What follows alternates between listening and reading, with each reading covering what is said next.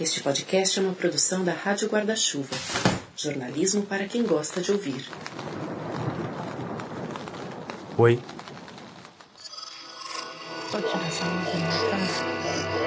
Esse podcast é apresentado por b9.com.br.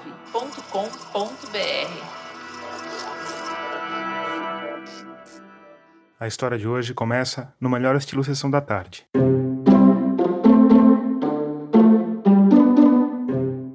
Nova York, durante o inverno. O ano é 1995 e as ruas estão cobertas de neve. Nosso personagem central é um jovem e à época desconhecido cientista brasiliense chamado Siddhartha Ribeiro. Ele carrega duas pesadas malas e tem um coração recheado de expectativas.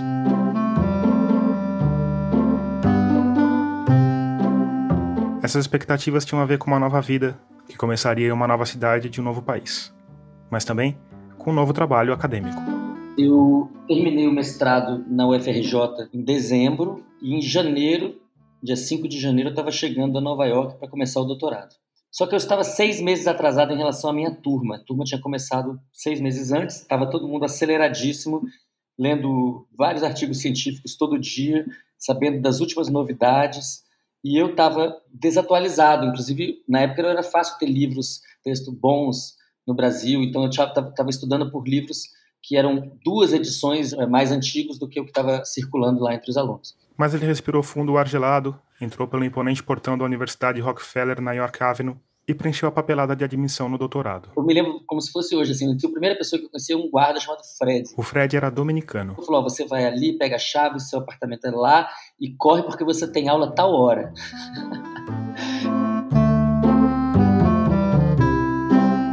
O Siddhartha obedeceu, largou as malas no apartamento e saiu correndo até achar a sala certa. E eu caí de paraquedas nessa aula e o pessoal estava discutindo um artigo científico recente de, com técnicas que eu não tinha a menor ideia. Era tipo assim, eu tava, era, era grego para mim, a parte da biologia. Para piorar, esses 12 alunos avançadíssimos vinham todos de países diferentes. Com sotaque diferente. E aí eu falei, nossa, eu não vou, como é que eu vou entender isso aqui? E aí quando eu comecei a ter dúvidas sobre se eu ia entender ou não, aí eu já não estava entendendo nada. Esse eu não estava entendendo nada não é modo de dizer. Rau, rau, rau, rau, rau. Parecia um filme. Eu falei, poxa, eu, eu sei falar inglês, não é possível, o que está acontecendo comigo? E eu sentia como se meu corpo estivesse me sabotando.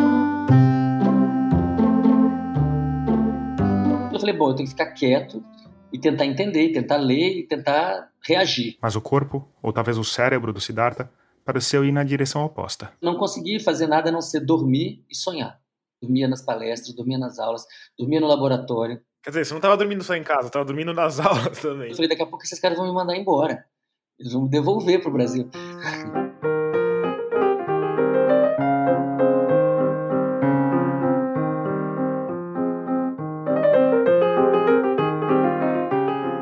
É, aí uma hora eu falei, bom, eu vou parar de, de pagar mico e vou dormir em casa, né? Vou ficar em casa. E foi a hora que eu me entreguei.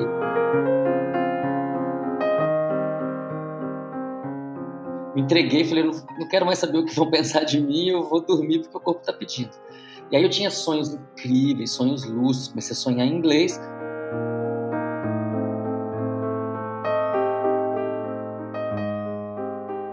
O Siddhartha passou os últimos três meses do inverno intocado, aninhado nos braços de Morfeu.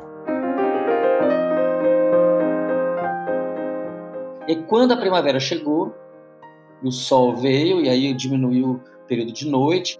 De repente, assim, num período de, sei lá, de duas semanas, eu passei de estar nesse estado de quase hibernação para estar num estado que eu entendia tudo nas aulas, fazia pergunta, fiz um monte de amigos que são amicíssimos até hoje e comecei a fazer experimentos no laboratório que, que, que viraram artigos, que foram capa de revista, que deram super certo.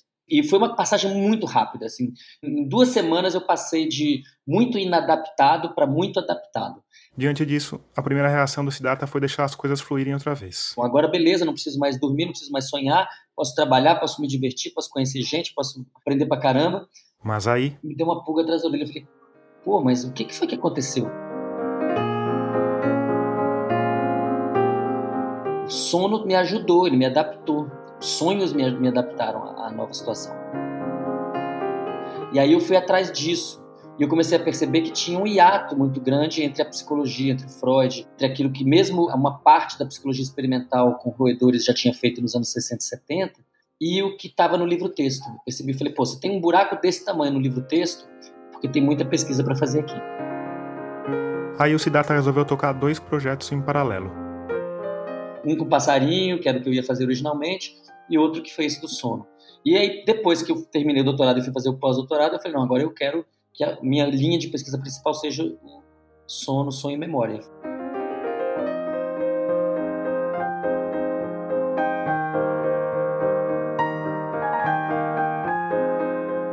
Hoje, o biólogo Siddhartha Ribeiro é um neurocientista reconhecido internacionalmente.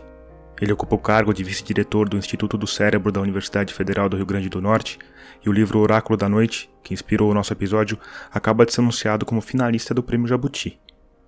Mas tudo isso começou assim, com longas noites de sono no inverno nova-iorquino.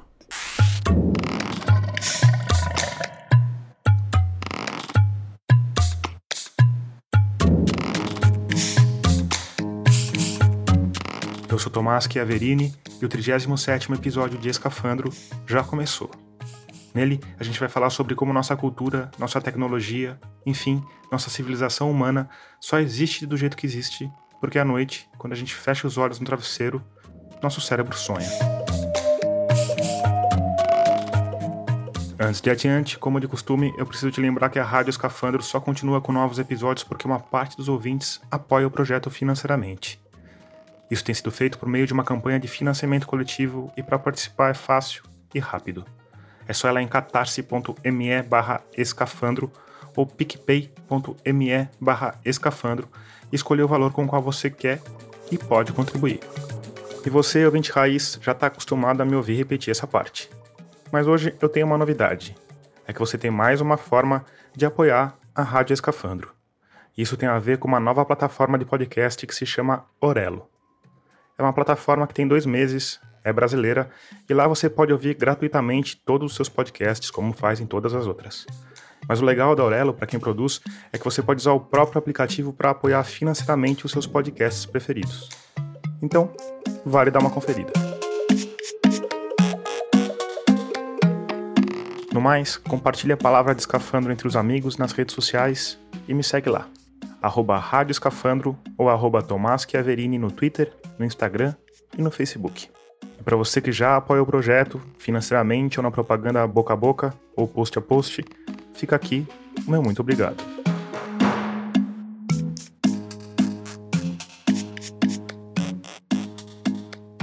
Uma boa parte das histórias e dados desse episódio estão num livro chamado O Oráculo da Noite, que o Siddhartha Ribeiro publicou em 2019 pela Companhia das Letras.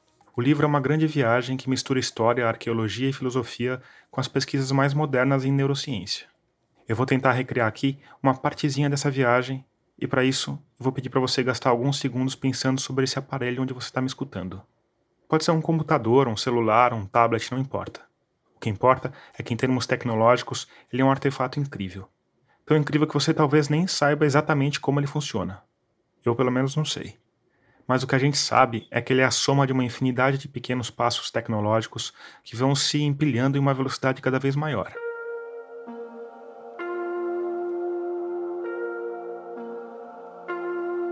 Demoramos milhões de anos para sair de um, uma ferramenta de pedra rudimentar, grosseira, grandona, para uma coisa fina e cortante.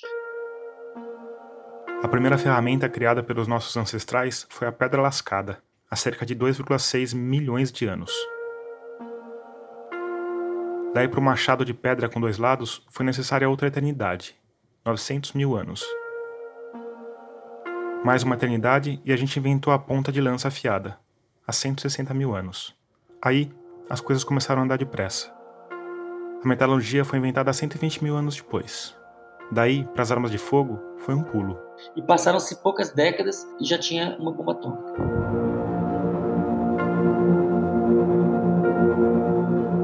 E aqui a gente está falando de armas porque foi por aí que a nossa tecnologia começou. A gente precisava, antes de tudo, matar alguma coisa para comer e, ao mesmo tempo, dar um jeito de não ser morto para alguma coisa ter o que comer. Hoje esse avanço exponencial está em toda parte e é cada vez mais rápido. Pensa, por exemplo, no que o seu celular fazia 10 anos atrás. Tá, mas o que isso tem a ver com sonhos? Você, meu ouvinte ansioso, deve estar se perguntando. A resposta? Tem tudo a ver. Na verdade, cada vez mais a ciência está provando que sem os sonhos, o seu celular provavelmente não existiria. É uma afirmação e tanto. Mas segura minha mão que tem mais. Porque os sonhos só existem porque a gente dorme. E a gente só dorme porque o planeta Terra gira sobre o próprio eixo. E faz isso relativamente perto de uma estrela, o que faz nosso mundo se dividir entre dia e noite. O dia é basicamente luz do Sol, uma luz que teve um peso evolutivo gigante sobre os seres desse planeta. Os que a usaram como ferramenta de conhecer o mundo, que criaram olhos eficientes, foram mais hábeis na tarefa cotidiana de matar para comer e não morrer para ser comido. E conseguiram se reproduzir e passar seus genes adiante, e assim os olhos foram evoluindo e a visão se tornou nosso sentido principal. Mas além do dia, havia a noite. E para os bichos que dependiam da luz, esse era o momento de buscar abrigo, de economizar energia e não virar jantar dos bichos que não dependiam tanto da luz. Era hora de se render ao sono.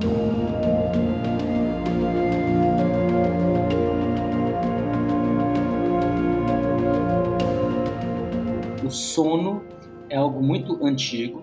Dependendo de como a gente define sono, é tão antigo quanto a vida na Terra 4 bilhões de anos, seres unicelulares. Ou, se a gente usar outros critérios, a gente vai dizer que é tão antigo quanto a vida multicelular na Terra, 580 milhões de anos. Mas, de um jeito ou de outro, é muito tempo.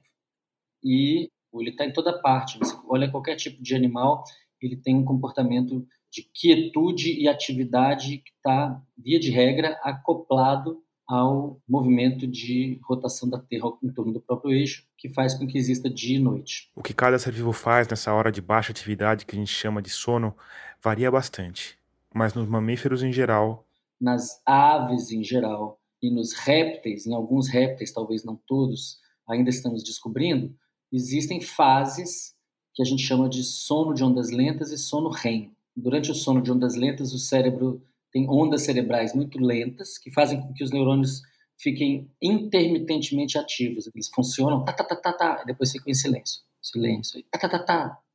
Silêncio. Tá tá tá tá. Tá tá tá tá. Mas bem intermitente, bem interrompido. Quando entra no sono REM, o termo REM vem de uma sigla, Rapid Eye Movement, ou movimentos rápidos dos olhos. Porque se você reparar numa pessoa que está nesse estágio do sono, vai ver que os olhos dela se mexem rapidamente embaixo das pálpebras. Existe muito mais atividade cortical na parte de fora do cérebro e os neurônios vão funcionar de maneira muito mais contínua, mais irregular.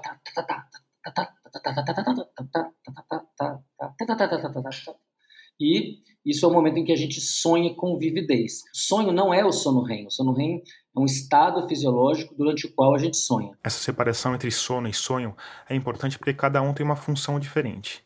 Para a nossa viagem, o melhor vai ser começar pelo sono. Existem muitos, muitas funções fisiológicas e cognitivas importantes, tanto do sono de ondas lentas quanto do sono REM. São fases complementares que permitem uma reposição de biomoléculas, uma restauração de tecidos, permitem uma desintoxicação do corpo e do cérebro em particular, reduzindo risco de mal de Alzheimer, que permitem uma regulação hormonal. Muitos dos hormônios mais importantes são secretados durante o sono, que permitem um equilíbrio energético.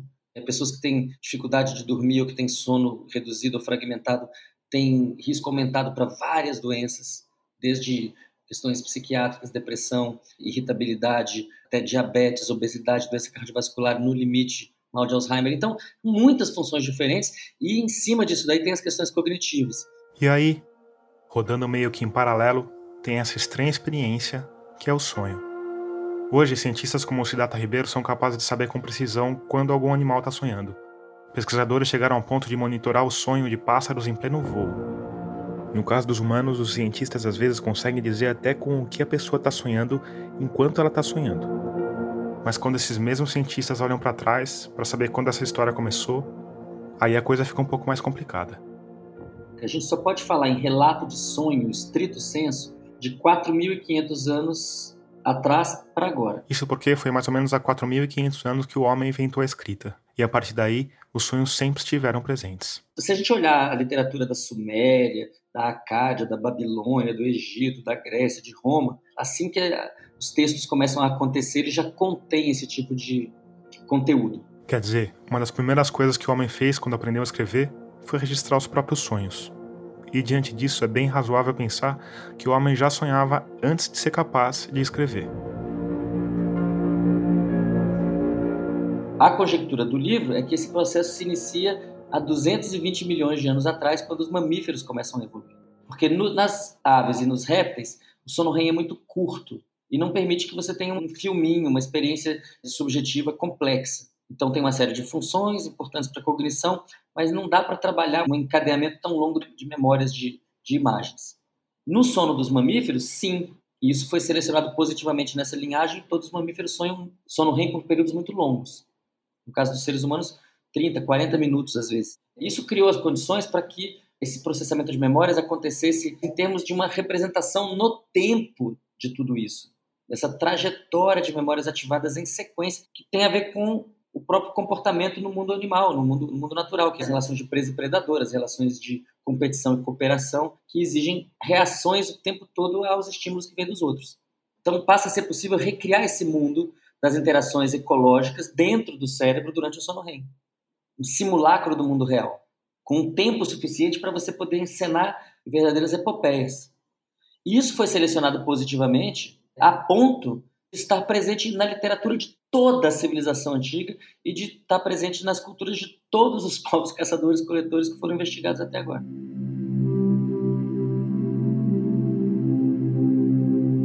A gente tem farta evidência de que as pessoas sonhavam muito, davam importância aos sonhos e entendiam que esses sonhos tinham um caráter potencialmente premonitório. Potencialmente porque entendiam que alguns sonhos eram simples ilusão, mas outros sonhos podiam dizer respeito ao futuro, seja de uma maneira direta ou indireta. No livro Oráculo da Noite, o Siddhartha traz inúmeros exemplos de como essa crença moldou a história. E aqui eu vou falar de um dos meus preferidos. A conversão do Império Romano ao cristianismo só teria acontecido por causa de um sonho do imperador Constantino. O império estava em guerra e antes de uma batalha crucial, ele sonhou que Jesus Cristo mandava marcar os escudos das tropas com as iniciais do seu sagrado nome. Constantino seguiu as instruções do sonho e, no amanhecer do dia 28 de outubro do ano de 312, venceu a batalha, pôs fim à guerra e abraçou a fé cristã. Mas antes que você se anime e vá lá digitar Manual dos Sonhos Premonitórios no Google, eu já venho de spoiler. Não existe nenhuma evidência científica de que os sonhos possam realmente prever o futuro. O mais provável é que os sonhos sirvam como um espaço de ensaio, como um lugar onde as ideias podem ser testadas, a conversão ao cristianismo, no caso do imperador Constantino, por exemplo, ganha áreas muito mais materiais, muito menos místicos, diante da informação de que naquela época boa parte dos soldados já eram adeptos da fé cristã. Ao se converter também, e ao fazer isso publicamente, o imperador imbuiu a tropa de sentido e de ânimo, o que muito provavelmente melhorou o desempenho deles no campo de batalha. Quer dizer, abraçar a fé cristã foi uma ideia totalmente racional, que foi testada antes no campo da imaginação adormecida. Isso acontece o tempo inteiro, com todos os humanos. Quando você sonha com uma prova ou uma entrevista de emprego na noite anterior, na prática você está treinando para agir. O leão que sonha com a gazela, ele está treinando a caça. O, o, guerreiro que sonha com a batalha, ele está, de certa forma, ensaiando os cenários possíveis para aquela batalha, né? Exatamente. Fazendo uma, uma simulação com base em ontem, como será amanhã, em torno dos que a gente chama de imperativos darwinistas: matar, não morrer e procriar. Todos os animais na natureza têm que todos os dias matar alguma coisa para comer, não podem virar alimento de ninguém e eventualmente tem que encontrar parceiro, parceira para fazer descendentes férteis.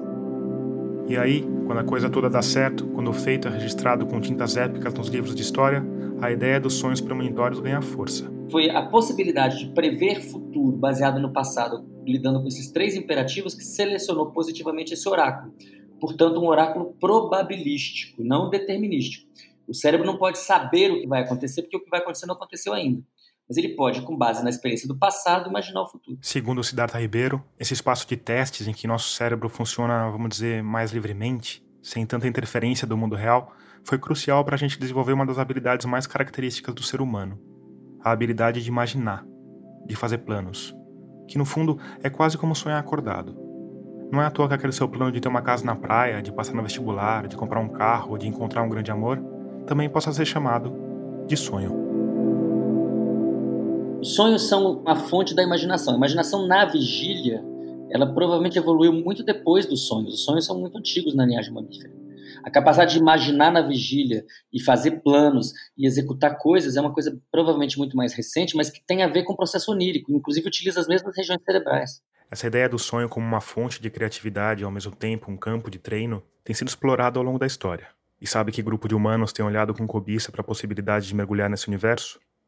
Os atletas. Nos esportes de alto desempenho, existe já há muito tempo o entendimento de que a imaginação ativa é importante. É importante a pessoa imaginar a competição, imaginar coisas específicas da competição, ela, ela melhora o desempenho só com a imaginação.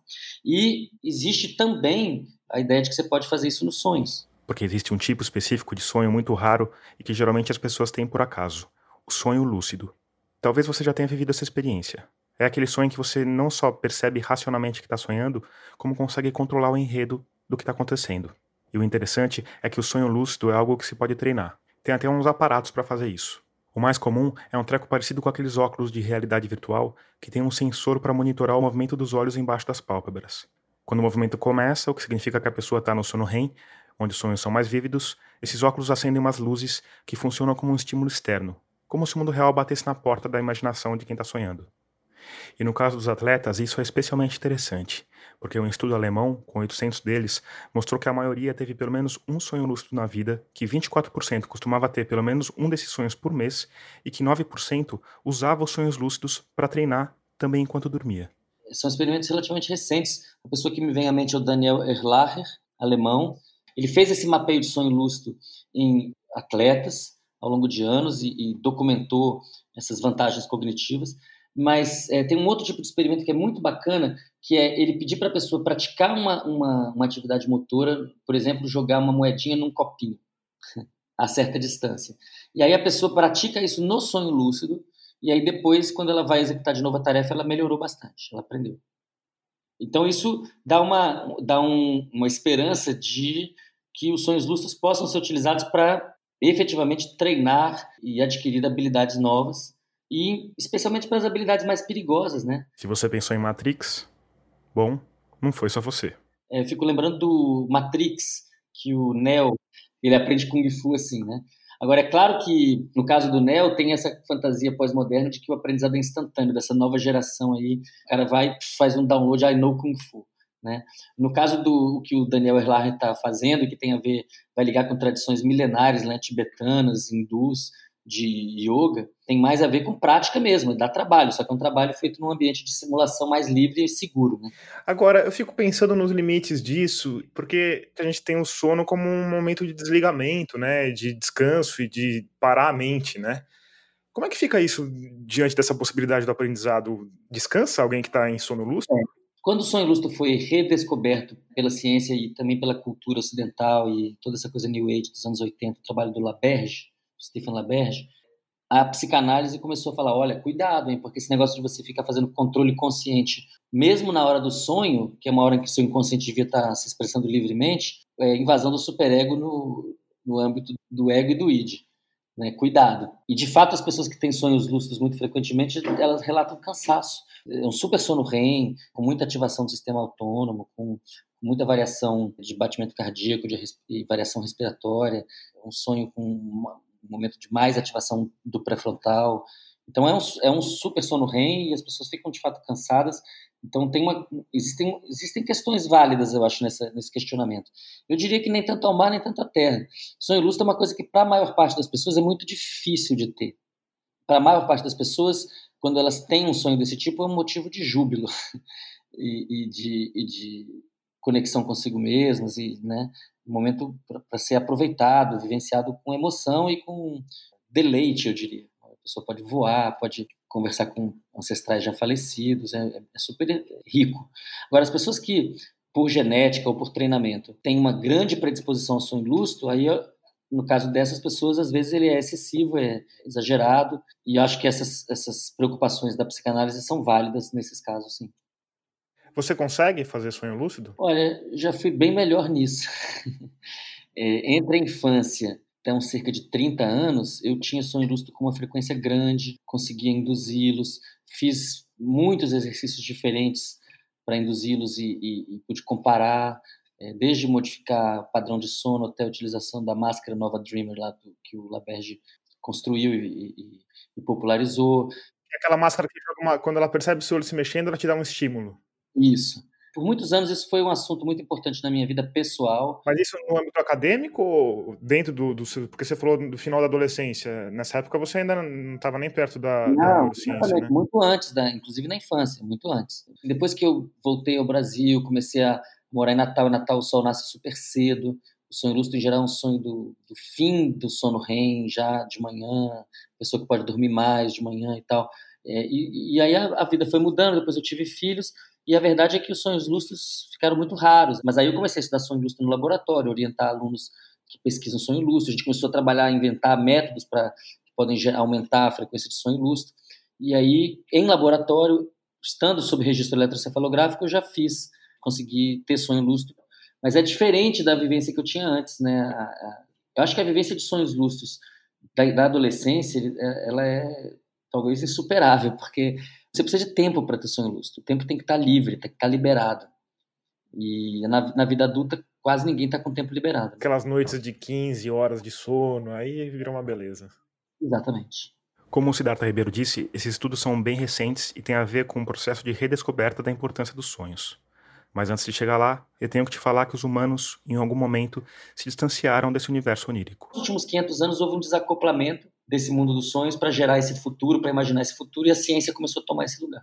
E por muito tempo, os cientistas que tentaram fazer essa reconexão foram tratados como charlatões.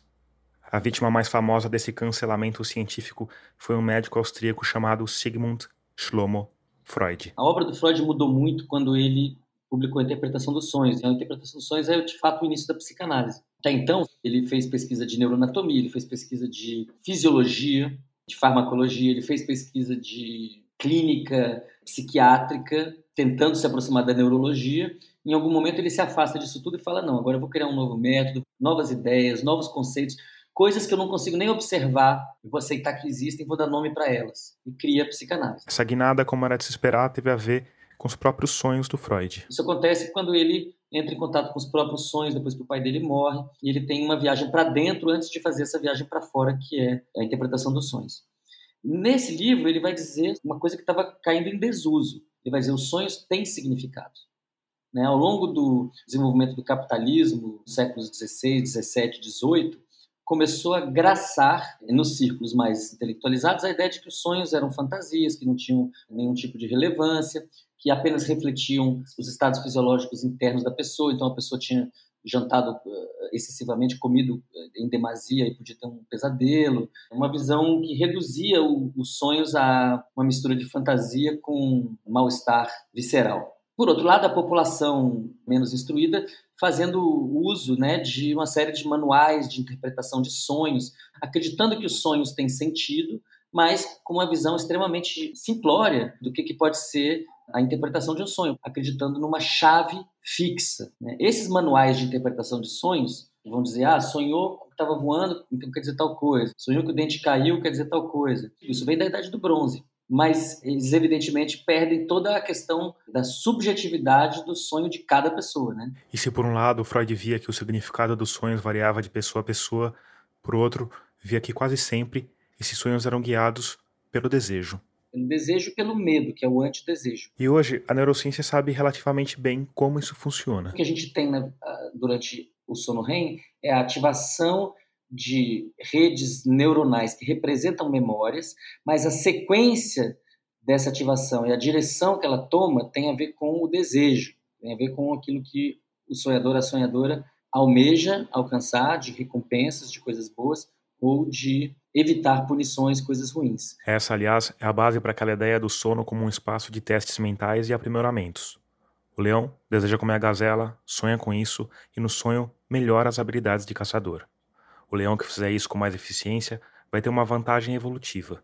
vai ter mais chances de passar os seus genes adiante. E assim esse mecanismo foi se fortalecendo pela evolução.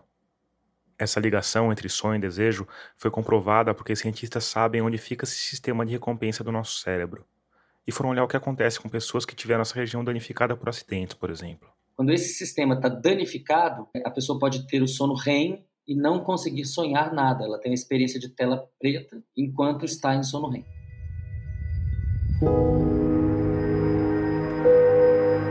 O Freud foi além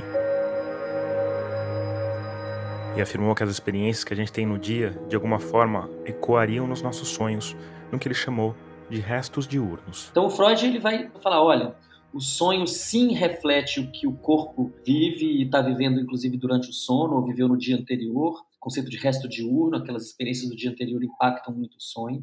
Mas, por outro lado, o sonho tem um significado mais profundo, mais íntimo e que pode chegar a ser profético e premonitório se for possível entender o contexto emocional, pessoal vivido pela pessoa que está sonhando. Então ele vai dizer que a interpretação dos sonhos é possível, que os sonhos têm significado, mas que esse significado só pode ser decifrado pela própria pessoa que sonhou ou por uma pessoa que participe do mundo dessa pessoa, tanto quanto isso seja possível, tanto quanto ela permita e quanto ela abra através das suas associações livres, já num contexto psicanalítico, de baixo estresse, sem contato visual, para permitir a passagem de atividade elétrica de maneira livre. Aí, claro, a leitura de hoje em dia, né? Por redes de memórias que vão permitir ao analista, junto com a pessoa que está sendo analisada, mapear propriamente e aí tentar falar dentro desse do que é a minha mente, o que esse sonho quer dizer. Então, o sonho passa a ser a principal janela para esse mundo vasto de memórias e, e recombinações de memórias que ele chamou de inconsciente. A coisa não pegou muito bem. Boa parte do meio científico colocou Freud e os discípulos dele na mesma prateleira dos manuais antigos que falavam o que significa sonhar com o dente e coisa do tipo. Mas aí a ciência evoluiu e toda essa psicologia de profundidade foi desmoralizada, chacotada, desprezada nos anos a partir do pós-guerra nos últimos 20 anos, ela vem sendo vindicada, ela vem sendo, na verdade, corroborada. E o Siddhartha Ribeiro fez uma contribuição importante para esse reencontro da neurociência com o pensamento do Freud. Para entender como isso aconteceu, a gente tem de entender outro treco fascinante, que tem a ver com as nossas memórias. Você já pensou o que é uma memória? Já pensou em como ela é gravada aí nesse HD orgânico chamado de cérebro? Siddhartha? Quando a gente adquire uma memória nova, vamos supor, eu te falo agora que o nome da minha mãe era Vera. Se eu te perguntar agora, qual é o nome da minha mãe? Vera. Você lembra? Vera. Porque essa informação ela está reverberando no seu cérebro, ela está passando essa atividade elétrica que foi gerada, ela passou num certo circuito e ela continua reverberando, uma reverberação que a gente pode dizer que é a nível elétrico. Está passando atividade elétrica num circuito e se eu pedir para você acessar essa informação, ela está, digamos assim, viva no seu cérebro. Mas se eu te perguntar isso daqui a oito anos, muito provavelmente você não vai lembrar. Se você lembrar, não é possível que tenha sido a persistência de atividade elétrica com esse nome por oito anos, concorda? É como se fosse uma nota ecoando, a gente pode fazer essa metáfora? Pode. No início, essa nota fica ecoando, e aí é muito fácil recuperar. Mas depois aquilo arrefece, tem que arrefecer. Vou fazer o experimento reverso. Por favor, me fala o nome da primeira amiga que vem à sua mente que você teve na escola. É, Mariana. Mariana. Você estava pensando na Mariana há três minutos atrás? De forma alguma. Pensou nela ontem? Não. Pensou mês passado? Pouco provável. Pronto. Então, o que isso quer dizer? Quer dizer que essa memória ficou décadas guardadinha, quietinha, sem reverberar eletricamente, sem ecoar, sem aquele som persistente. Não, ela estava lá de maneira latente. O que transforma uma memória nesse primeiro estado, que ela está mais ativa, eletricamente ativa, num estado latente que pode durar décadas, é a expressão de certos genes. Para simplificar muito, muito, muito, os nossos genes são como uma fórmula, uma espécie de receita primordial que está dentro de cada célula. Todas as nossas células têm todas as receitas, o que é o nosso genoma. Mas cada uma lê só a receita que sabe fazer. A célula do pâncreas, por exemplo, lê a receita de como produzir insulina. Os neurônios leem receitas de como disparar impulsos elétricos e fortalecer sinapses. E os genes específicos que estão envolvidos nesse processo de transformar reverberações elétricas em memórias são chamados de genes imediatos. Então, a maneira como você guardou o nome da Mariana todo esse tempo, eu presumo que décadas, tem a ver com a modificação das sinapses, portanto, a modificação do modo como os neurônios conversam entre si. Os neurônios, você provavelmente sabe, são células que se concentram no nosso cérebro. Eles estão o tempo inteiro disparando impulsos elétricos entre si por meio de ligações chamadas de sinapse, que, mais uma vez, simplificando muito, são como minúsculos fios de eletricidade. A forma como esses fios se conectam e a intensidade dos impulsos que passam por eles estão mudando o tempo inteiro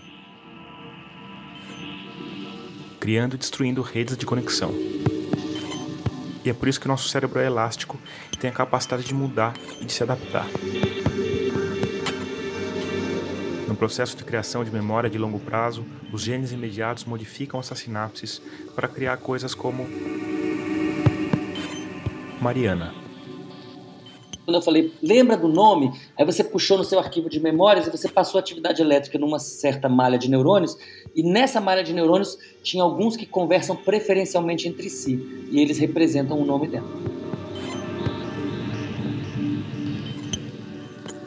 Quando a gente grava uma memória na cabeça, a gente está esculpindo uma coisa que não necessariamente vai ter esse impulso elétrico ali, mas que ele está preparado para receber esse impulso elétrico, é isso? Exatamente. Então, primeiro você passa a atividade elétrica e isso associa certos neurônios. Essa associação que acontece quase que instantaneamente, no momento subsequente ela já virou uma modificação química neles, no momento subsequente uma outra modificação química, aí vai um dominó de moléculas, umas afetando as outras, até que em algum momento uma delas entra dentro do núcleo do neurônio e fala assim: agora esses genes que estavam sendo lidos, que estavam sendo utilizados com uma certa velocidade, digamos assim, essa velocidade vai aumentar, vai diminuir. É como se você estivesse agora chegando no, no regente da orquestra e falando assim, acelera, por exemplo. E isso vai produzir mais proteínas, proteínas diferentes. Essas proteínas vão eventualmente chegar lá nas sinapses, lá nas conexões entre os neurônios e falar: fortalece essa conexão, enfraquece essa conexão. E vão criar é, associações persistentes por dias, meses, anos, décadas entre neurônios. Então, daqui a 40, 50, 60 anos, você fala assim: qual é o nome da sua amiga da, da infância? Mariana. Então, aquele grupo de neurônios manteve uma associação especial por décadas e ela, ela não precisou de ativação para se manter. Ela foi estabelecida lá atrás através de vários contatos e da amizade, das experiências da infância. Por isso que as experiências da infância são tão relevantes.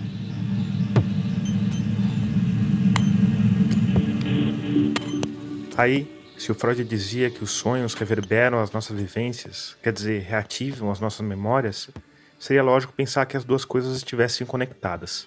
E o Siddhartha achou que seria uma boa ideia e dar uma olhada em como os genes imediatos se relacionam com o sono REM, que, como a gente já disse, é onde os sonhos são mais vívidos. Me interessei por pesquisar esses genes imediatos relacionados à mudança de conexões entre neurônios, ligados àquilo que a gente chama de plasticidade sináptica, o fato de que as sinapses podem ser plásticas, podem se modificar. Falei, isso tem que estar ativado no sono REM. E aí eu fui fazer essa pesquisa em ratos, utilizei um método chamado hiberização in situ, aprendi a fazer essa técnica, aprendi com o Cláudio Mello e aprendi a parte do registro eletrofisiológico, de colocar eletrodos no cérebro de rato para saber em que fase do sono ele estava separar o sono REM do sono de ondas lentas e da vigília. Acho que eu nem precisava dizer, mas monitorar o pequenino cérebro de um roedor para saber se ele está sonhando e como esse sonho está moldando as conexões lá dentro não é uma coisa extremamente fácil de se fazer.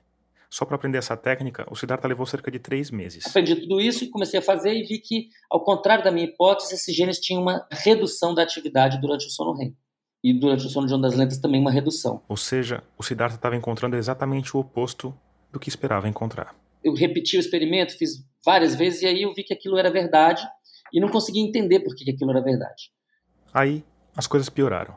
Eu acabei descobrindo um artigo científico de um grupo italiano que, inclusive, mostrava aquilo antes de mim. Não, não só deu o contrário do que eu esperava, como já alguém já publicou isso. Ou seja, fim de linha. Né? Vou largar isso daí. Mas aí, quando estava pronto para pendurar o jaleco e apagar as luzes do laboratório, Felizmente, eu li um, um, artigo científico muito inspirador, também de um italiano, o Antonio Giuditta, onde ele falava: olha, se o sono de ondas lentas e o sono REM estão, de alguma maneira, processando, digerindo memórias, então a gente poderia pensar neles como, digamos assim, seria o estômago e o intestino. Aí veio o estalo. Os ratinhos analisados estavam nas mesmas gaiolas, recebendo os mesmos estímulos. Quer dizer, como eles iam processar novas memórias se não tinham novas vivências? Na analogia com o estudo italiano, era como querer estudar o estômago e o intestino de espécimes em jejum. Então, o jeito de estudar esse, essa pergunta é alimentando o sistema com informação nova. E foi isso que o Siddhartha fez. E aí, quando eu fiz esse experimento e eu comparei os animais que nunca tinham saído da própria jaula com os animais que tinham passado por uma espécie de Disneylandia para ratos, a diferença era brutal. Eu via que nos animais que tinham sido estimulados, havia uma redução da, da expressão desses genes da vigília para o sono de ondas lentas, mas depois havia um aumento novamente na passagem de sono de ondas lentas para sono REM. É no sono REM, e hoje a gente sabe que é na passagem, na entrada para o sono REM, que é deflagrado esse processo de transformar a memória de curto prazo em longo prazo, de escrever aquela memória de maneira mais perene, de consolidar aquilo no HD, digamos assim. Então, é como se houvesse uma reativação de um aparato de memória, de formação de consolidação de memórias, durante o sono REM, apenas quando havia uma informação nova para ser processada. E esse experimento eu repeti muitas vezes, muitos artigos diferentes depois disso, e muitas outras pessoas desde então é, começaram a, a, encontrar efeitos semelhantes a esse, que são efeitos que depois a gente viu, eles envolvem também uma seleção de memórias, uma seleção de sinapses. Então, algumas sinapses são fo muito fortalecidas e muitas são eliminadas. Então, isso vai esculpindo memórias, literalmente. Ah, inclusive, o termo que eu utilizei para descrever esse fenômeno há 20 anos atrás é de entalhamento de memórias. E isso acontece o tempo inteiro ao longo da nossa vida. No livro Oráculo da Noite, o Siddhartha usou uma metáfora que eu achei bem bonita. Quando a gente nasce, a nossa mente é como uma planície. As nossas vivências são como chuvas intermitentes. Ao longo da vida, vão aos poucos escavando essa planície, criando uma enormidade de cursos de rios diferentes.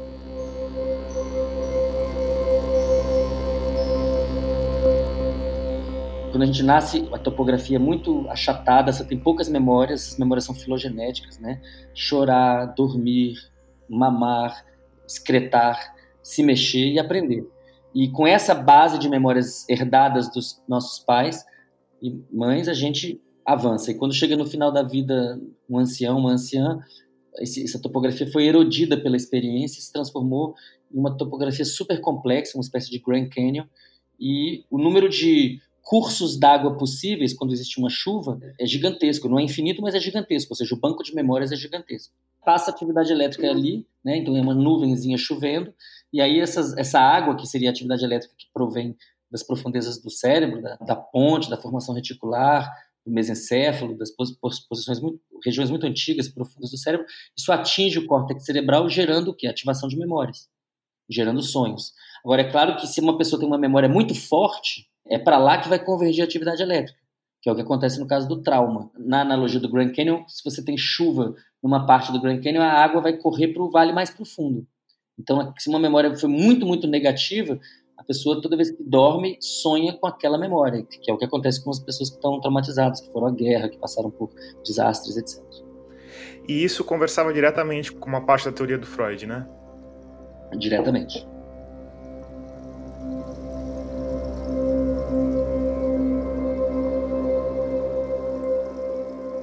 Hoje a ciência sabe que todos os mamíferos sonham, pássaros sonham e talvez até répteis sonhem. Alguns pássaros sonham voando e para isso adormecem um lado só do cérebro por vez. Os golfinhos também usam esse truque.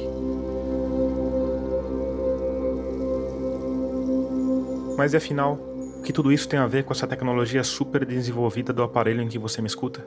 Como eu já disse, tem tudo a ver porque os humanos desenvolveram um truque, na verdade um conjunto de truques, ainda mais incríveis do que dos pássaros migratórios e dos golfinhos. Os humanos desenvolveram a linguagem mais ampla, complexa e eficiente do planeta. E isso ampliou absurdamente o poder criativo dos sonhos. A gente, além de ter a capacidade de sonhar, a gente tem a capacidade de narrar os sonhos. Portanto, a gente tem a capacidade de compartilhar, de transformar em coletivo uma imagem que era individual. Isso foi muito importante para a gente fazer o acúmulo cultural dos últimos milênios, dos últimos centenas de milhares de anos, porque permitia que a gente se organizasse socialmente, coletivamente, em função de visões que eram havidas em um ambiente mental muito livre, muito rico, que permite tudo. Então, por causa disso, existe uma hiperassociatividade, é muito fácil passar de um pensamento ao outro no sono REM, e as pessoas voltavam dos seus sonhos cheias de ideias. Só que elas podiam narrar e, e convencer as pessoas, falar, pô, vamos matar um mamute? Se eu for sozinho, eu vou morrer, mas se nós formos em 20, a gente mata.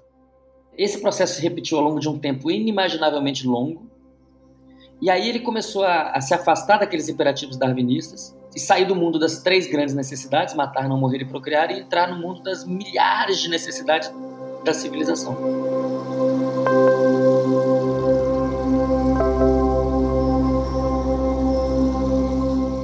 Então os sonhos eles começam a adquirir uma roupagem muito mais fantástica.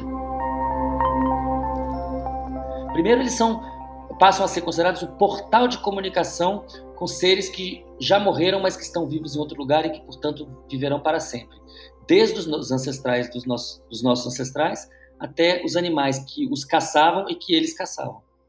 Isso foi muito importante para a formação da consciência humana, uma consciência profundamente imbricada com outros animais. A gente começou a transformar as pedras em ferramentas, depois outras coisas em ferramentas, ossos, né, cipós, e substâncias várias que foram se combinando em ferramentas de ferramentas de ferramentas, a composicionalidade dos atos motores que podem gerar novos discursos, a fala e ferramentas novas, objetos novos acoplados, né?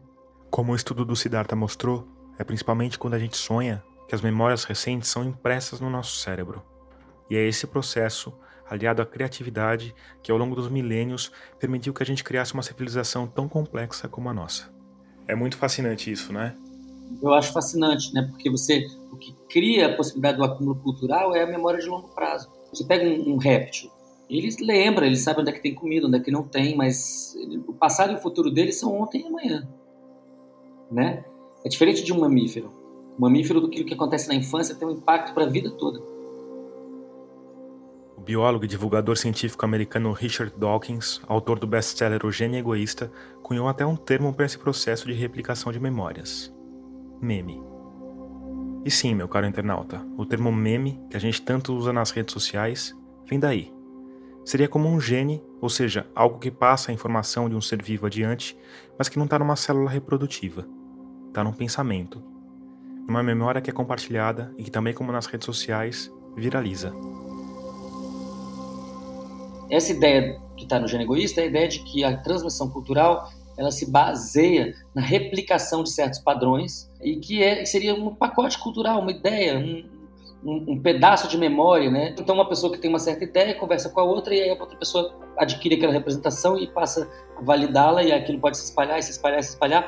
Isso dá à evolução cultural uma velocidade de evolução muito maior do que a evolução da genética. Com muito menos gerações, você tem grandes modificações. Né? Do ponto de vista genético, a gente é praticamente idêntico 315 mil anos, que é o fóssil de Homo sapiens mais antigo. Mas do ponto de vista cultural, a gente tem uma diferença a cada ano muito grande, né? As coisas estão mudando muito rapidamente.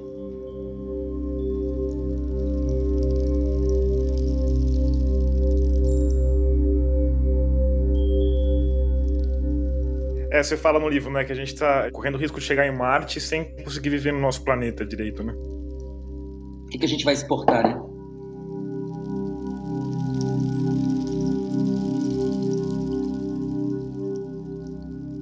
Antes de terminar, como de costume, eu te convido a conhecer os outros selos da Rádio Guarda-Chuva. Tem o Budejo, um podcast que leva o Cariri aos seus ouvidos. Tem o Finitude, que fala sobre morte, luto e cuidados paliativos. Tem o Giro Latino, sobre notícias do nosso querido continente. Tem o Põe Estante, sobre literatura. E tem o Vida de Jornalista, que destrincha os bastidores dessa nossa fascinante profissão.